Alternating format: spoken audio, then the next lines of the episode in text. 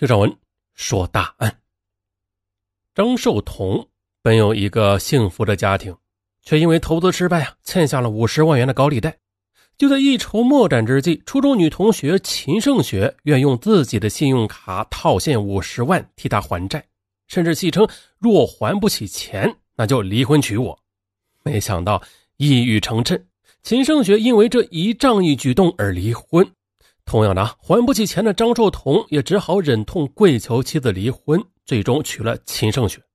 可谁也不曾想到啊，以情抵债的婚姻却酿到了一桩血案。二零一四年春节，外边天寒地冻的，可对于三十八岁的张寿同来说，再冷的天也莫过于自己内心的绝望。张寿同是安徽合肥人，在当地经营着两家皮具商店。妻子李娟全职在家，儿子张扬十岁，就读于当地的贵族小学。张寿同一家住着高档的小区，出入有车代步，在别人的眼中啊，可谓是生活安逸幸福。可谁也不知道啊，张寿同为了这个面子，早已是撑得鼻青脸肿了。二零一三年，随着网络营销对传统行业的冲击，张寿同的两家店面逐渐的从盈利转为亏损。但是他却以为只要熬过寒冬，这一切都会好起来的，所以他不惜瞒着妻子四处借钱来维持日常生意和家庭开销。可是亏损那是越来越大，他填进去的钱呢也是越来越多，最后啊实在是坚持不下去了。当他把两处店铺转让之后，这才发现自己竟然欠下了财务公司五十万元的债务。当时张寿同他本想着卖车卖房来还债。可是想到家里的妻儿啊，不行啊，他不能让他们没有遮风挡雨的地方啊。如果把车卖了，大家都知道他做生意亏了，那以后想东山再起，那就更加是难上加难了。嗯，不行。想到借条是签了一年，如今呢还有几个月的时间呢，他决心抓紧时间再寻找赚钱的机会。可是天不随人意呀，啊，眼看还钱的日子就要到了，他还是拿不出钱来。这可如何是好啊？啊，张寿同知道，财务公司那就是放高利贷的，只要约定时间没有还钱，哎，他们就会用各种下三滥的手法骚扰自己和家人。他心急如焚，恨不得立马变出这五十万元来才好。转眼到了二零一四年二月十一日，是大年初五，张寿同却心烦意乱，他无心过节呀，妻子只好独自带着儿子走亲戚。就在此时啊，初中同学王鹏打来电话，邀请他去参加几个老同学的聚会。张寿同心想啊，一来可以寻找点机会，二来呢也可以借酒浇愁。于是，当他衣冠楚楚的来到包房时，哎，却看到多年不见的秦胜雪。而这个秦胜雪，他与张寿同是同班同学，从初中起就暗恋张寿同。此事啊，连张寿同本人都是心知肚明的。可想到如今大家都各自有了家庭啊，张寿同还是礼貌的过去和秦胜雪打了个招呼。随即啊，大家就坐在一起边吃边聊。可是聊着聊着，喝着喝着啊，秦胜雪已悄然的挪到了张寿同的身边。秦胜雪告诉张寿同，自己现在在银行工作，又听说张寿同在做生意啊，便对他说，有需要帮忙的话，可以随时找他。张寿同一听这话，心里立刻燃起了希望，于是把自己欠五十万元债的事儿啊，一股脑的全说了出来，甚至表示啊，只要能解燃眉之急，一定当涌泉相报。而秦胜雪见自己昔日暗恋的男人如此情真意切的渴求帮助啊，一时百感交集，啊，一种别样的情感也涌上了心头，于是他毫不犹豫的掏出了自己的信用卡，对张寿同说。给你，我这张卡里有五十万元的信用额度呢，你赶快拿去套现还高利贷吧。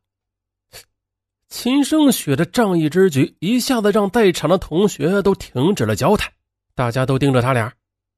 张寿同更是受宠若惊的问道：“呃，不是，你你你真的愿意帮我借卡让我套现？”秦胜雪一本正经的答道：“嗯，我这就是你的，你拿去还债吧。”张寿同他感动不已呀，一边接卡一边郑重其事的对秦胜雪说：“太谢谢你了，你放心，到时候我一定会连本带息的都还给你的。”秦胜雪呢，却戏谑的道：“哼，你如果到时候还不了钱给我，那你就要离婚娶了我。”张寿同一听这话，顿时愣住了。可周围的几个同学却开始起哄了啊！有的甚至大声叫：“嘿，哎，好啊！哎，我们可是见证人呐！张寿同，你可得说话算数啊！大家说是不是啊？”啊，在同学们的起哄中，一旁的秦胜雪微笑不语，嗯，羞红了脸。第二天。张寿同迫不及待的拿着秦胜雪给他的信用卡去套现了五十万，还给了财务公司，并向秦胜雪打了一张五十万元的欠条。当李娟知道丈夫顺利的还了五十万元的欠款时，很是意外。他问张寿同：“你这是找谁借了这么多钱呢？”张寿同却告诉他是找一个老同学借的，但是隐瞒了自己与秦胜雪之间的协定。嗯，可李娟心里却犯嘀咕。这究竟是哪个老同学会出手这么阔绰呀？可是啊，这信用卡的免息周期只有五十天。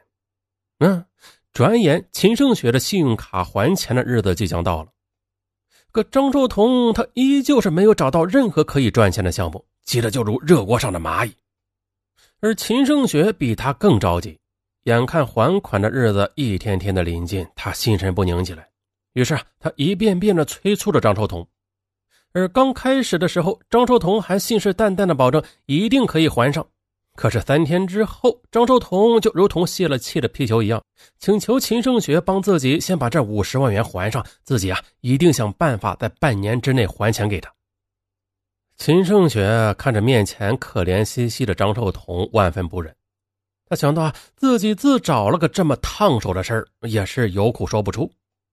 但是啊，为了不让自己在银行留下不良的信用记录，他只好偷偷的将家里的存款全部取出来，然后又找亲戚朋友借了几笔钱，之后这才把这笔透支的五十万元给还了上去。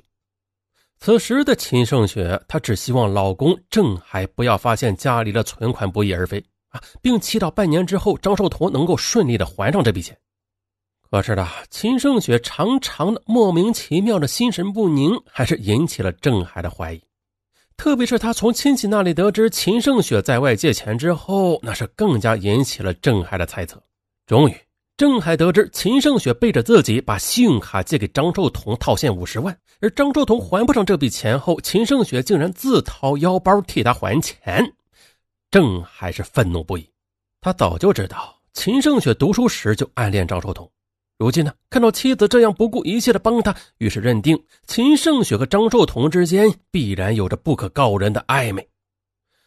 面对丈夫的质疑，秦胜雪死不承认，甚至指天发誓啊，自己和张寿同之间是清清白白的。借钱呢，他只是因为一时心软。然而郑海根本就不相信秦胜雪的解释，他铁了心要离婚，他不愿意下半辈子戴着绿帽子，在被人的嘲笑中生活。于是啊，他果断的提出了离婚。自己愿意带着孩子让秦胜雪净身出户。秦胜雪压根就没有料到自己只是头脑发热帮了一下老同学，竟然会闹到这种地步。他百般申辩，万般的解释，但所有的人都不相信他，甚至对他充满愤恨和鄙夷。一夜间，他从一个贤妻良母堕落成一个出轨的坏女人，就连父母孩子都不愿意再认他。无奈之下。众叛亲离的秦胜雪只好含怨，默默的离了婚，默默的搬离了那个生活了十年的家。离婚后的秦胜雪痛不欲生，她觉得都是张寿同让自己遭遇了这一切，如今自己被迫离婚了，她凭什么还过得那么滋润呢？于是她三番五次的找到张寿同，把自己的委屈向他倾诉，并且让他快点凑齐五十万还给自己，这样自己才能重回家庭。